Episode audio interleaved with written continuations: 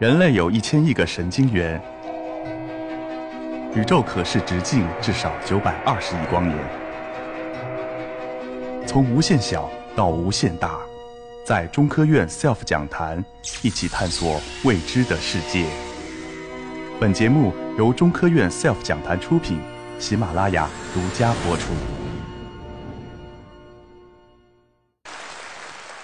嗯，我叫王鑫，来自华中师范大学，很高兴来到这里呢，和大家谈谈脑科学。那么每个人都有一个小宇宙，就是我们的大脑。这个脑呢，占我们体重的百分之二到三，但是要消耗我们百分之二十的能量，可见呢，这个工作是非常的繁忙。有一个词叫做“脑洞大开”，在我们这个图上就可以看到有两个脑洞。那么这个脑洞怎么形成的呢？那么考古学家推测，很可能是古时候的巫师给病人做手术。来驱赶精神病人脑中的邪灵。那我们说脑是一个人最重要的器官，如果出现了疾病呢？啊，这个问题就非常的严重了。它到底怎么工作的？啊，我们来看一下脑的基本结构。我们看到脑呢，它的外形像一个核桃，啊，它呢表面有很多的沟回。脑的基本的单位呢就是神经元和神经胶质细胞。那么上方的是神经元，啊，下面这个呢是胶质细胞。我们一般认为呢，这个神经元的作用更加的重要，因为它可以传递信号。它的样子呢，跟一般的细胞也很不一样，有很多细长的凸起。在我们这个图上可以看到呢，神经的凸起相互的靠近，末梢几乎连在一起。那么这个末梢有没有相通呢？啊，早期的科学家因为看不到这里的细微结构，就分成了两派。一派呢是以意大利的高尔基为代表的神经网状理论。就认为呢，这些凸起彼此相通，构成一张大网；而另外一派呢，就是西班牙的卡哈尔为代表的神经元学说，认为这些凸起呢并不相通，每一个神经元是一个独立的单元。那么哪一个是正确的呢？大家看了第一个普院士的讲座以后，应该知道啊，应该是神经元学说。嗯，那么这两位呢是得到了1906年的诺贝尔生理学及医学奖，也是。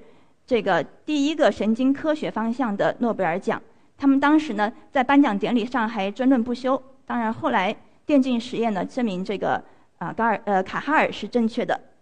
那么我曾经到卡哈尔工作的萨勒曼卡大学去访学，啊那是一个非常历史悠久的大学，有八百年的历史。呃当时我在里面做一个关于听觉中枢的实验。那么这个实验是研究这个听觉中枢的神经元为什么会对新颖的声信号比较敏感。啊，那么这是一个欧盟的项目，当时是有来自三个国家的四个实验室共同开展研究。虽然呢有很多新的发现，但是并没有给出一个完美的解答。其实越是做脑科学的人，越是会觉得大脑神秘莫测，就像一个黑箱。我们把一些信号输入，然后获得一些信号输出，但是在这个黑箱里面到底发生了什么，我们并不清楚。啊，为什么会这样呢？有很多的原因，比如说我们不能用人脑来做实验。而动物的实验呢，又不能够解释人脑的这种高级机能，啊，另外就是我们的脑呢过于的复杂，每一个人的脑里面是有上千亿的神经元，每个神经元可以形成很多突触，啊，就构成一个非常大的神经网络。那么我们在局部所获得的这些实验数据，很难去解释整个脑的工作原理。那么人们对于脑科学的想象以及展望，啊，那么在很多的科幻影片里面呢，有鲜明的体现。大家如果喜欢看科幻电影的话呢，会发现一个现象，那么他所讲的知识有一些已经成为现实，或者正在成为现实，而有一些呢还遥遥无期。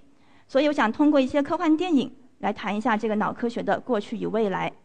那么我们会看到这里分了三大类，一个是在我们身边的脑科学就已经成为现实，还有一类是在不久的将来可能变成现实的脑科学，而还有一些呢是在遥远的未来才有可能实现的。啊，我们先来看一下，在我们身边的有哪些，比如说像脑机接口，啊，像这个啊测谎术，还有像嗯弱人工智能，啊，那么像这一些呢，嗯，都有相关的电影，啊，这个时间关系呢，我就讲一下里边的这个《黑客帝国》。《黑客帝国》呢是上映于一九九九年，当时我刚刚大学毕业，电脑还非常的少，啊，然后网速也非常的慢，有时候打开邮箱要等很久。才能够看到里边的图片，啊，那么当时能够看到这个电影会会感到非常的震撼。我们来看里面的一小段视频。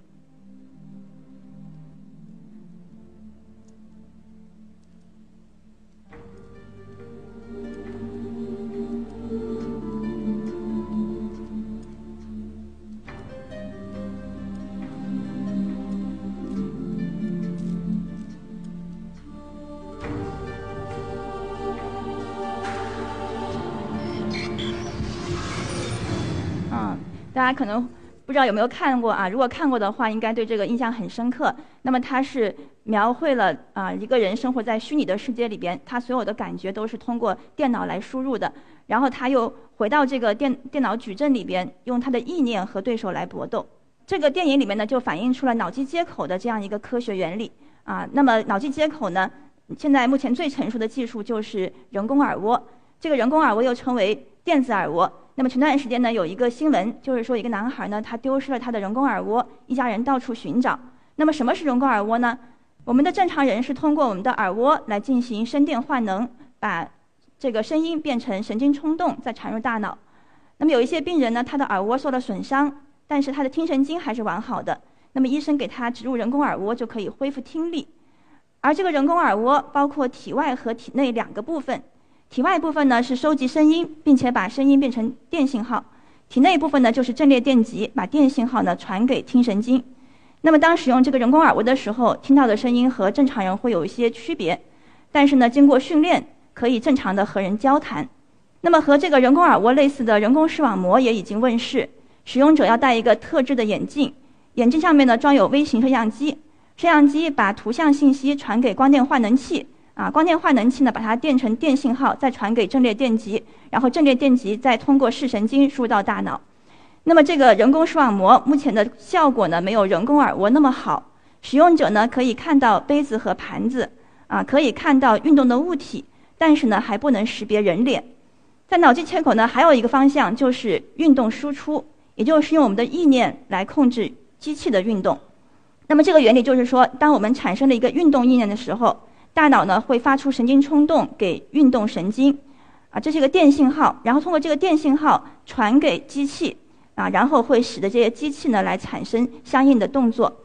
那么目前呢已经有很多的截肢的患者通过这些仿生肢体恢复了运动能力。那么他们可以用他们的机械臂呢来拿杯子、写字，啊，可以取钥匙开门，当然还不能够像正常人这么灵活。啊，那我们的身体呢非常的灵巧，要让这些机器达到同样的水平呢，还需要时间。那么接下来我想讲的就是在不久的将来有可能变成现实的脑科学。那他们呢是有这个理论基础，也有实验进展，只是有一些关键性的技术呢还没有突破。那这里呢我举一些代表，比如说像部分神经和精神疾病的治疗啊，人和动物对话，还有像记忆删除，以及呢换头或者是换脑。这个里边，嗯，我就想特别提到一下这个老年性痴呆症，这个相关电影，大家有时间可以去了解一下。那么，我们来看一下相关的一个《星球崛起》的片段。